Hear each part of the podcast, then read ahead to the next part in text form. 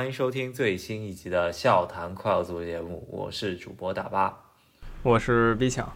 这期节目呢，也是近一个月以来啊，就整个六月咱们没给大家更新，主要还是稍微充充电嘛，休息一下。呃，欧冠决赛以后，真的啊有点疲惫，然后休整了一个月。我们现在来给大家重新聊一聊关于上赛季以及新赛季的一些事情。对，我觉得就是现在在说什么二零二二赛季总结，有点文不对题了。但多少还是得总结一下，所以我们一想就一边回顾着上赛季，再看看现在转会窗嘛，对吧？一起来说了，看看这些球队他引进了什么球员，然后能激起你对上赛季什么回忆，因为你上赛季缺什么，现在他要补什么嘛。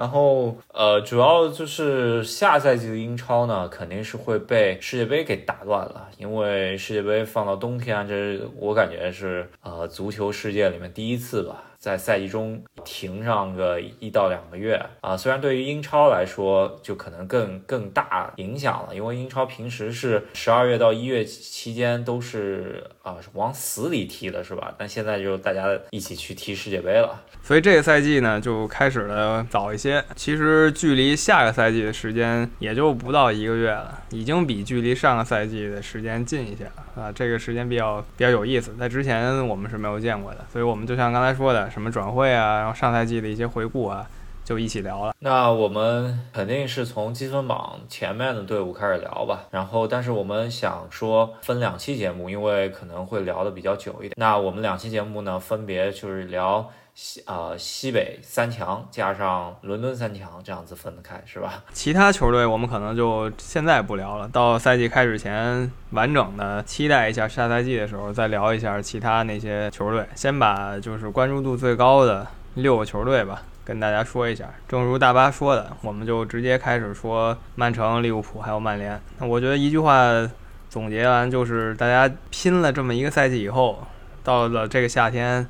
首先啊，都把眼光放在这个高中锋身上。曼城上个赛季呢，给人感觉就是在联赛其实他还算是比较顺利的吧，是吧？如果你去看过去几个赛季，然后就纯不看呃不看那个整个夺冠过程，那可能大家会给一种错觉，就是曼城真的已经是把超给吃下来了，就瓜迪奥拉征服英超的感觉。虽然中间有些磕磕绊绊，但是如果纯看。奖杯数量的话，那确实已经感觉大家都没法跟他抗衡了。但是，呃，其实还就是利物浦能跟他稍微抗衡一下吧，对吧？如果说回顾上赛季争这个联赛冠军，不得不说，在冬天的时候，就当时看到利物浦跟切尔西都被曼城甩下的时候，就觉得英超已经没有太多可以期待了。但其实没想到的是，曼城在这个春天的时候自己掉了一些链子，然后丢了一些分数，然后利物浦居然追上来了，这时候才又有了悬念，一直。到了最后一轮，然后再加上倒数第二轮西汉姆联制造的更多的悬念，就这些悬念叠加以后，才有了最后这个英超冠军争夺的这激情瞬间。但在最开始，就是在中段的时候，我已经觉得这没什么可争的了，所以说是曼城自己把这个悬念提了回来吧。然后曼城这边呢，那上赛季有一些问题吧，一个就是可能真的就是在关键时刻，不是说。他在联赛中间可能进球比较少一点，或者怎么？我觉得在联赛中间对弱旅什么他都可以，真的就是在关键时刻一些大比赛，他的进球还是稍微难了那么一，特别是就是很容易出现那种关键场次出错，一个是后防出错，还有一个就是进球打不进去，对吧？这这两个大问题。然后瓜迪奥拉原来呀，就我觉得哈兰德来曼城这个绝对是出乎意料的一件事情嘛，因为我觉得他之前埋下伏笔就是从呃以阿根廷买。来，阿尔瓦雷斯这个这笔冬季交易完。然后从夏季进进入一线队吧，对吧？这个我觉得这个是他原来想想好的，后没想到因为拉伊奥拉的事情，突然哈兰德就在市场上出来以后，花了很小的代价把哈兰德搞定了。那我觉得虽然瓜迪奥拉个人不喜欢用中锋吧，但是你有哈兰德这么一个可以说是梅罗接班人的这么一个候选人吧，你以这么一个小很这么小的代价吃进哈兰德，我觉得是是人都会这么做的，是吧？我觉得这个没有任何悬念吧，不管你说你是喜欢什么战术吧，但你一切战术的最终目标就是进球，进的比对手多嘛。那这么一个总是能进球，然后进球如实草芥的人，然后你能有这个经济实力把他带过来，那肯定是优先去考虑他。但你想一想，哈兰德能去哪儿呢？他能去的队也不多，对吧？他想争冠军，然后他想要世界级工资，就那工资，很多球队可能一看我全队工资全给你，我也请不起你，都到这个程度了。所以就那么几个球队能请得起他，他也只看得上那几个球队。那在这些球队之中呢，只有曼城还多一层关系。那大家也都明白，哈兰德他出生在英格兰，虽然不是出生在曼城，但他爸爸呢在曼城留下过一段。还算美好的足球回忆吧，除了最后受了重伤退役以外，那。哈兰德来了，首先就是解决关键场次那种大比赛场次他进球的能力吧。我觉得怎么说啊，关哈兰德虽然啊他还没有踢过那种特关键、特关键，比方说欧冠决赛或者欧冠四强战吧，对吧？这他还没踢过这种类似比赛，但是相对来说他在多特蒙德能接触到最高水平比赛，他都进球了，是吧？那 那我觉得给他一个更大的平台，我觉得应该还是值得期待吧，是吧？起码是，我觉得他现在两手打算，对吧？那个热苏斯。他已经可以说放弃了，就是官方还没有说真的放弃，但是大家都明白热苏斯应该是阿森纳将，所以有了哈兰德以后，他目标就是像上赛季被南安普敦搅和了的这种比赛，现在有了哈兰德就应该是果断的把南安普敦这种队掐死，对吧？就甚至就是直接四比零那样的给你打花了。再有一个阿尔瓦雷斯，算是他的一个变招吧，有这两种。前场队员供他调配，然后再加上他本来那些中前场队员都算上，他应该是想多线出击各种奖杯的。那国内那些奖杯不用说了。他肯定想继续奏凯，然后欧冠依旧是他最大的梦想，也是哈兰德的梦想了。都已经配置到哈兰德加上之前什么德布劳内这种组合了吧？看一下新赛季进几个球吧。我觉得这个就就是唯一悬念了。这个呃，我还是非常看好曼城新赛季能够夺冠的吧。他夺英超啊，或国内联赛，那欧冠咱们不好说呃，但是我觉得既然已经有哈兰德，确实真的很难再去跟他去抗衡了吧。啊，因为我感觉利物浦这边有那么一点小重建的意思，但是可以抗衡一下。但是我觉得还是曼城最稳当吧，对吧？曼城最稳的赛事应该是英超联赛了，我觉得比他拿联赛杯、拿足总杯概率都要大。因为这个最看一个整整体团队的时候嘛，对吧？任何冷门出来影响都相对小一些，所以觉得曼城拿下赛季英超，我觉得就所谓的足球专家们也也说不出个其他的了，因为大家。能看到的都是这样，曼城的概率肯定是最大的。还有一点啊，就是哈兰德他不踢世界杯的，他就相当于呃别人去踢了一届世界杯，那些主要主要国家的比赛呃主要国家的球员，他们起码得踢个四五场比赛吧，这一个月中间，哈兰德去休假一个月是吧？看没人踢世界杯了，所以说这个还是有一点影响的吧。然后曼城这边，我觉得我觉得还有一点就是他肯定还得再补点后卫吧，因为老队长功勋。球员费尔南迪尼奥，我觉得也是个功勋漏勺吧，是吧？呃，应该是回巴西了。再加上上赛季确实也是后防出了一些乱子，然后被皇马欧冠淘汰吧，是吧？我觉得后防线虽然已经肆意妄为了，但是还是需要再买人。是他后防线每个赛季都有一个重磅引援，每个重磅引援最后结果都。我不能说差，对吧？就是说不够重磅，表现不够重磅，表现是个普通表现。但跟他引进他这个价钱来看，有点过于夸张了。看看这赛季他引进谁，他不可能不引进，是吧？你说你的一个队长已经走了，这个队长之前他已经是经常要客串其他位置的一个队长了，所以你这个位置就是得补强。那后卫不知道又是六千万、七千万。指向谁了？曼城要买一个人的话，应该很快就能有一个定论。首先，他几个替补后卫吧，都会都在传嘛，对吧？阿科在传切尔西，拉波尔特可能也在传各方面的消息。所以说，大家感觉在曼城待着也不是特别开心嘛。除我觉得这些年大手笔引援，也就迪亚斯和冈塞洛踢出来了，而冈塞洛还是那种进攻型的边后卫，是吧？他还不算。防守特别强的，呃，防守还得再找到一个更好的选择。我觉得这个是瓜迪奥拉需要啊接下来的转会期去解决的一个问题。对，如果说他只出人，就后防线只出人，然后不再进人的话，那其他队可能还真有机会。你这个后防线有点跟他前场比头重脚轻了。但或许这是个错觉，前前场因为太豪华，什么样的后防线你都觉得有点配不上这个前场。但他确实也在跟一些青年球员传吧，什么也有一个新的叫图雷的踢中后卫的，然后有可能去曼城，还有布莱顿那个左后卫那个科克莱拉也有可能去曼城，像这样的球员。都在跟他传。但是具体是谁呢？再等一两周，应该也就能看到。然后，那我觉得曼城这边应该就是目标啊，肯定是欧冠，另外两个杯赛全要拿的，对吧？这个看一下瓜迪奥拉能不能完成克洛普上赛季没有完成的任务吧。这我觉得这瓜迪奥拉的这个转会资金啊，肯定是允许他这么做的，是吧？那就看一下他愿不愿意这么，或者说是他是想拿超和。欧冠还是就放弃两个杯赛？我觉得是时候，确实是要放弃一些东西，才能去争夺欧冠和英超，是吧？这个看一下瓜迪奥拉是怎么取舍的。那我觉得对于曼城队没有太多可以说的吧，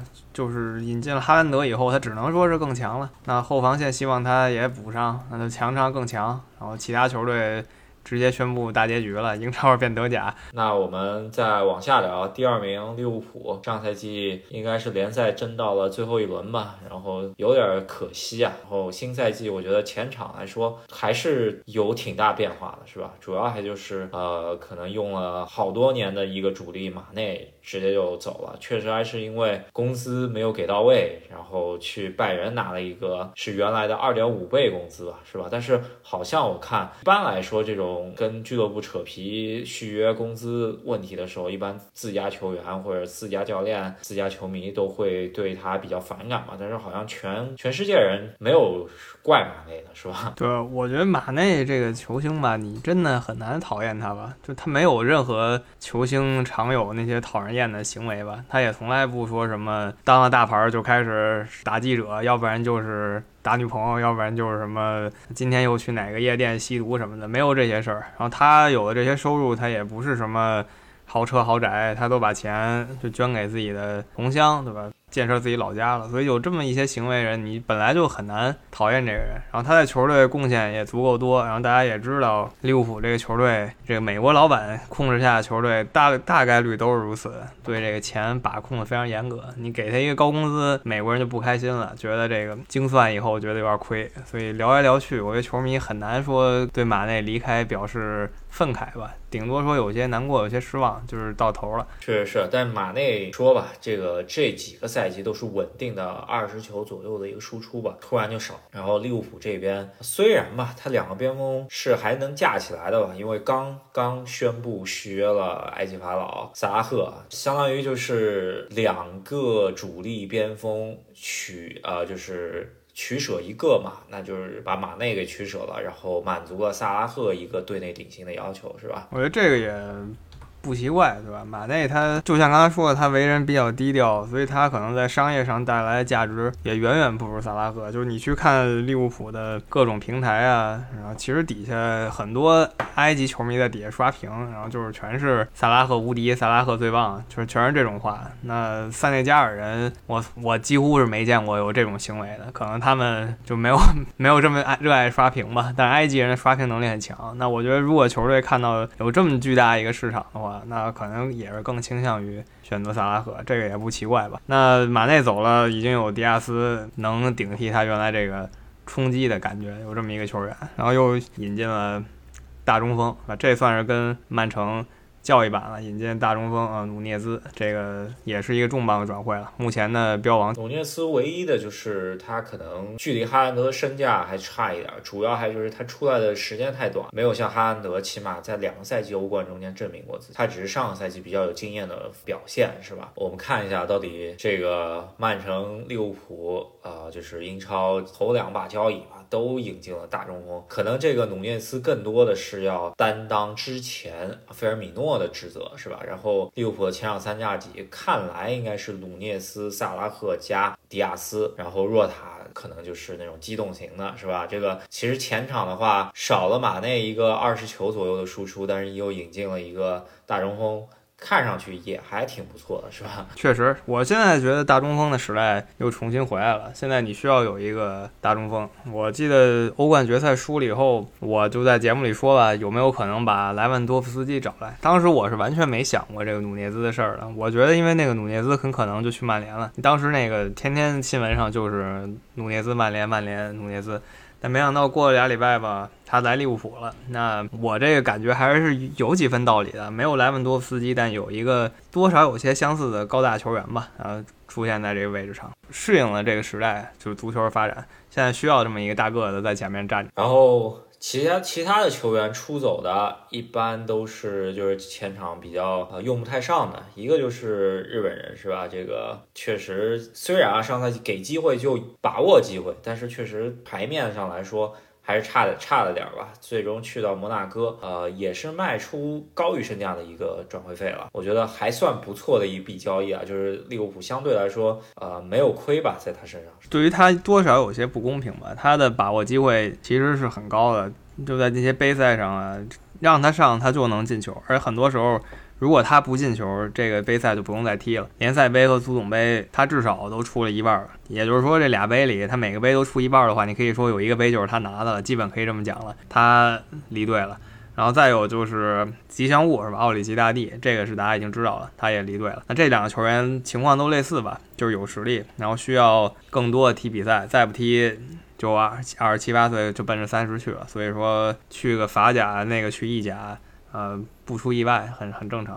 而利物浦方面短板可能真的就是中场吧。咱们也看到了，咱们讲欧冠决赛的时候，中场如果说迪亚哥伤了。那基本上就玩完了，是吧？那现在利物浦要补中场，现在来看的话，他唯一的补强就是从富勒姆引进一个小孩儿，是吧？法比奥·卡瓦略，这个名字挺霸气的，不知道什么水平，咱们还有待观察。毕竟只在英冠联赛是踢过，是吧？这小孩是个那种天才小孩吧？但是再天才小孩，他也只是一个初出茅庐的新秀，而且他是一个那种就是攻击型中场，也不是说我们期待看到利物浦那样现在。特别需要那种吧，我觉得利物浦球迷都需要，都非常期待能看见一个杰拉德，但这个卡瓦略目前肯定还不是杰拉德嘛。那奈比卡塔，大家希望他是杰拉德，但他踢了这么多赛季了，他跟杰拉德差有点远，除了背后那个数字是一样的，其他都不行。所以利物浦可能最后三周看看能不能来一个中场，就跟曼城似的，最后三周看看能不能来一个中后卫吧。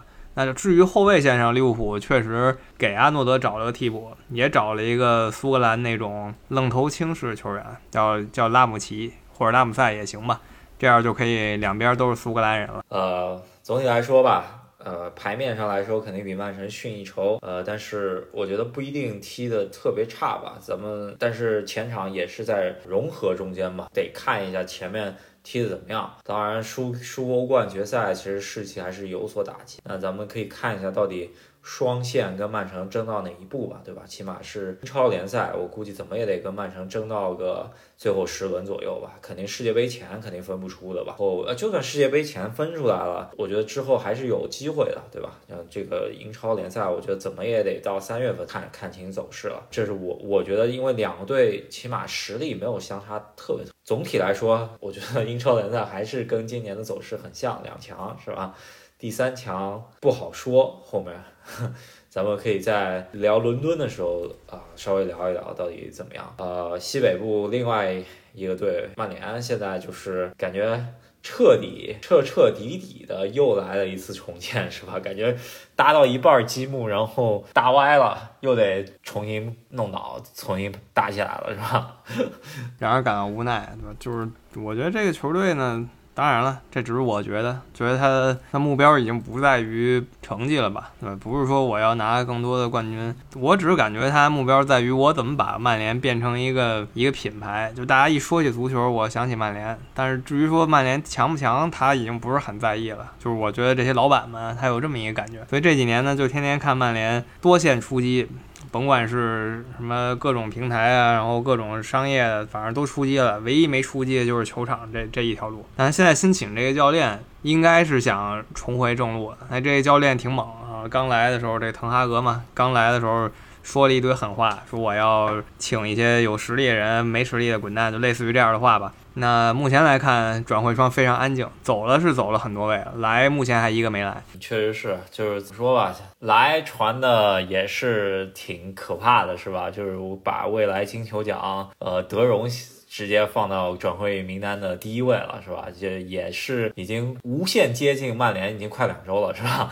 不知道怎么回事儿，到底啊能不能成功啊？我是想不懂，就是说如果巴萨要卖他，就那真的是属于呃特别特别缺钱，想套现一笔钱，然后再去换别的球员。但是我觉得德容这个水平放在这儿的话，起码能用个十年。他为什么要要把一个？非常已经拽在呃拽在自己怀里的这么一个球星给卖了呢？我我实在想不懂巴萨卖德容的逻辑是吧？大家可以跟我说一下，谈一谈。有人说德容在巴萨郁郁不得志，这个我们不是巴萨队内球员嘛，我们也不是工作人员。媒体说郁郁不得志，那就郁郁不得志吧。有人说他跟巴塞罗那风格不太合，这个打个问号吧。阿贾克斯跟巴塞罗那已经是最最接近的球队了，我很难找到更接近的，就非同一个联赛的球队，所以这个打个问号。那这个滕哈格他多线出击，他有一个很典型的问题吧，就是他想找的球员基本上都是跟他在阿贾克斯一起踢过的，那这就是很多教练都干过的事儿，就是他来到一个新球队，他揽人呢就揽自己熟人，揽自己旧部，那。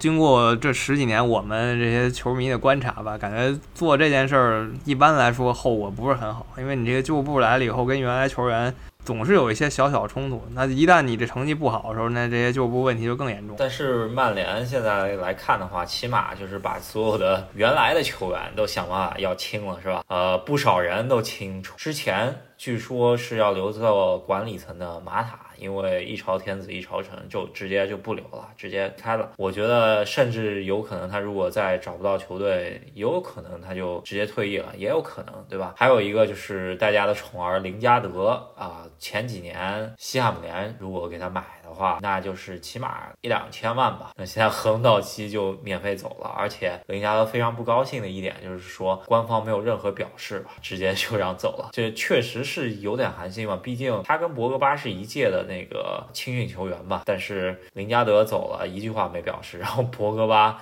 闹出这么多事情，然后曼联给了一个很很长的一个呃 ins 上面的一个发文吧，然后博格巴自己只发了一句话，这个就是非常大的区别对待，是吧？是。我也觉得林加德他是一个曼联中的曼联人吧，曼联人中的曼联人，对吧？九岁还是八岁就已经是曼联青年球员了，小球员，然后一直踢到就是就是已经接近三十岁了，或者就就这个年龄了，他才离开曼联。曼联没有给他特别多的纪念，还挺让人失望。那其他离开的球员呢？马蒂奇，啊，这个不温不火的，终于又跟穆里尼奥会师了。然后卡瓦尼，卡瓦尼可能比较无奈吧，本来以为来曼联是他。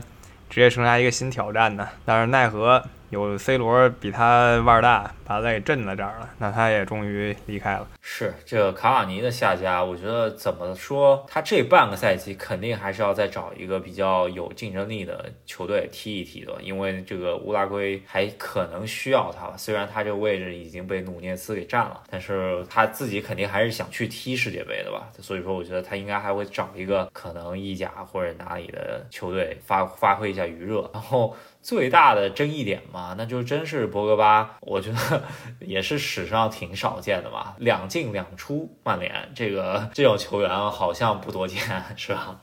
对，关键是他，你说两进两出也行吧，对吧？也也不是说不可以，你来一个球队，然后你又走了，关键是他两次离开都去同一个地方，尤文图斯，然后他离开尤文图斯。之前离开尤文图斯又是回曼联，就在这两个大牌球队之间横跳，这个绝对前无古人。以后有没有他的模仿者就不知道，但他绝对在这件事上前无古人。呃，我我觉得啊，就博格巴，呃，起码我觉得穆里尼奥的离开是跟他有很大关。然后我觉得索尔斯克亚的离开可能跟他关系没那么大，但多少也有那么一点点关系吧。然后如果就是不是必费的到来的话，我觉得曼联甚至那个赛季。有没有欧冠踢？就因为他受伤，一直伤了大概大半个赛季吧。那他如果 B 费不来，可能曼联都没有欧冠踢了，对吧？就也就没有 C 罗后来这这档子事儿了吧，是吧？这个曼联在他身上一分钱没捞着，然后为他花了挺多钱，这个大家啊，我觉得曼联人的话肯定是对他来说，对他的这个态度应该不会很好吧，是吧？我觉得你要不爽博格巴一点都不奇怪吧？就是也，他也挺符合刚才我说曼联高层那意思。球场上好像没有社交平台那么重要，他也是特别喜欢发各种东西的人。然后踢的时候。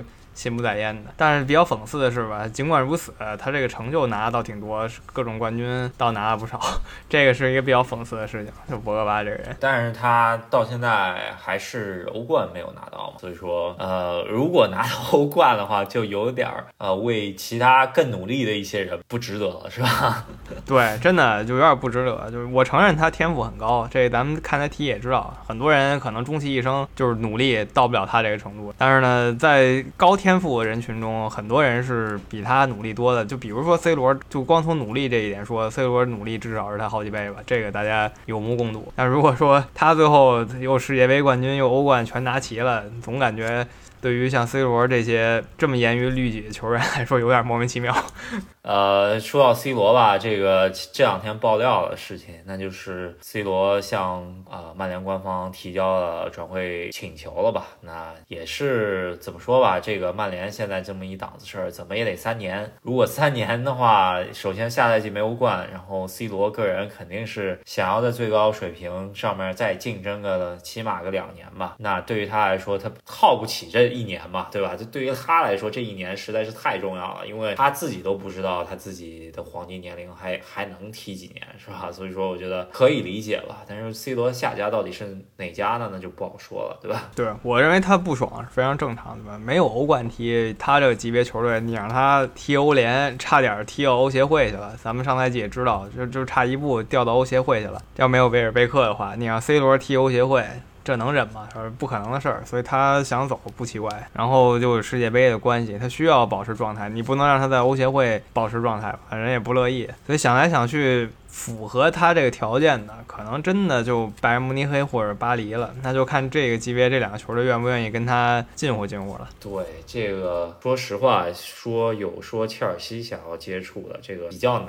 因为这个工资，当然了，我觉得 C 罗如果真是想要留在英超，想在切尔西的话，工资对于他来说也就无所谓了，是吧？我觉得他钱也挣够了，主要就是曼联肯不肯给切尔西呢？然后，因为毕竟切尔西这个很明显是也是个重建的实力，然后跟曼联是一个绝对的竞争对手，这个他我感觉不一定能放 C 罗给切尔西。然后还有一个就是 C 罗个人来说的话，他是不是？想去别的联赛挑战一下，我也讲不好吧。但是我觉得他最终目标肯定还真就是为了世界杯留状态了，是吧？这个上半赛季我估计也就是保持保持状态，不可能真的很拼拼伤的这种，是吧？所以说这个一切都是为了世界杯服务的，是吧？我觉得这个也很很正常吧。一个好汉三个帮，那你说 C 罗从他出道到现在，他周围的这帮兄弟们吧，换了一茬又一茬，就说在国家队。我觉得目前这一波人就整体实力相当可以，尤其是前场，什么样的球星都能跟他有，都能给他找到一个搭档。你要灵活型的、大个子或者速度型的，全都有，各种各样的搭档都能跟他合上。所以我觉得他应该非常期待这届世界杯，而且也不用说下届了，应该。他再能保持，可能也就是这届最后一届了。所以说他会不惜一切代价去争夺这个国家队至高荣誉。他也是一个对国家队荣誉看得无比重要的人，这个我们也都明白。所以他想离开曼联，然后就看看谁愿意跟他接洽。然后我这我也同意你这句话，就如果说有一个球队符合他的经济要求，那钱是绝对是可以靠后排的。他他的各种经营啊，各种投资都有那么多钱了，工资什么都是小，真的就是找一个地方为世界杯。养一养，大概三个月状态是吧？然后 最主要的事情真就是世界杯了，对吧？然后我觉得下一届世界杯可能他真就是可能就是吉祥物了吧？虽然可能他还在踢，在队内算球员，但我觉得应该就是吉祥物那种担当了。那这一届就是。他竞技水平来说，最后一届世界杯了。对，这个是无法逃避的一个问题。你再怎么觉得他能保持，他也三十七了，再伟大运动员也也快到了一个竞技的尽头了吧？那这就是 C 罗的问题，我们可以关注一下。如果说 C 罗真的就最近两周他就直接开路了，那我们得单聊一起，这个算是一个大阵仗。但如果他离开了，我觉得球迷没有必要震惊，这个毫不奇怪，因为 C 罗。他能选的也不多了，对，但是我就挺为索尔斯克亚惋惜的吧，就出了这么一呃 C 罗这么一折，然后好好的本来可以去踢欧冠做索爵爷的一个命，然后被 C 罗给克掉了，是吧？对我，我现在也都觉得索尔斯克亚对于 C 罗加盟这件事儿表示了无奈，对，我们也提过很多次了。C 罗不是他计划中的球星嘛？那是最后一天上面给他压下来的一个位置，那他的就得把他之前计划好的所有人重新排座次，然后必须还舍弃一些他之前计划中的球员。那每一个人心态都会在瞬间之间改变，然后马上就要，然后就要继续踢比赛了。所以索尔斯克亚有点冤，但我不认为一直让他执教，曼联真的就什么。联赛、欧冠都能夺回来了，但我只是觉得他不，他不用那么狼狈下课。然后还有一个其他事儿吧，我觉得曼联这边还得真就是给滕哈格给得给他找点旧部啊。像滕哈格现在来说，他这个态度就是要找旧部了。然后队内的冗余得清一清啊，什么马夏尔啊，什么亨德森呐，呃，还得继续先减肥吧，是吧？对，没错，这个亨德森走了，就是那个守门员嘛，亨德森。马夏尔估计也都是差不多的，他就是盯上了荷甲好几位，对吧？荷甲的什么费耶诺德的左后卫啊，一个一个小黑兄弟，然后要不然就是弗朗基德容啊，要要不然就是阿根廷的马丁内兹啊，反正都是他那一套的球员，他就看中了。那除了这一挂的球员呢，他目前也不用去想什么他能引进姆巴佩这样的事儿了。曼联没有欧冠踢，你可以不考虑这些。所以另外一个重点就是英超。中游球队有没有哪个主力愿意来曼联试一试？但是目前，待会儿咱们在聊伦敦球队的时候，可以发现，就是他跟这些球队争夺的时候，他是落于下风的。不管什么特拉曼斯啊，什么比索马呀，什么都去其他球队了。行，那我们这一期就先聊到这里，然后下期给大家来讲一讲伦敦球队的可能上赛季回顾，加上最近的一些操作吧，是吧？好，那喜欢我们节目朋友，别忘了在喜马拉雅上还有微信公众号上关注一下我们。赫斯基大帝又回来了。那我们马上聊一下伦敦球队，下期再见。好，下期再见，拜拜。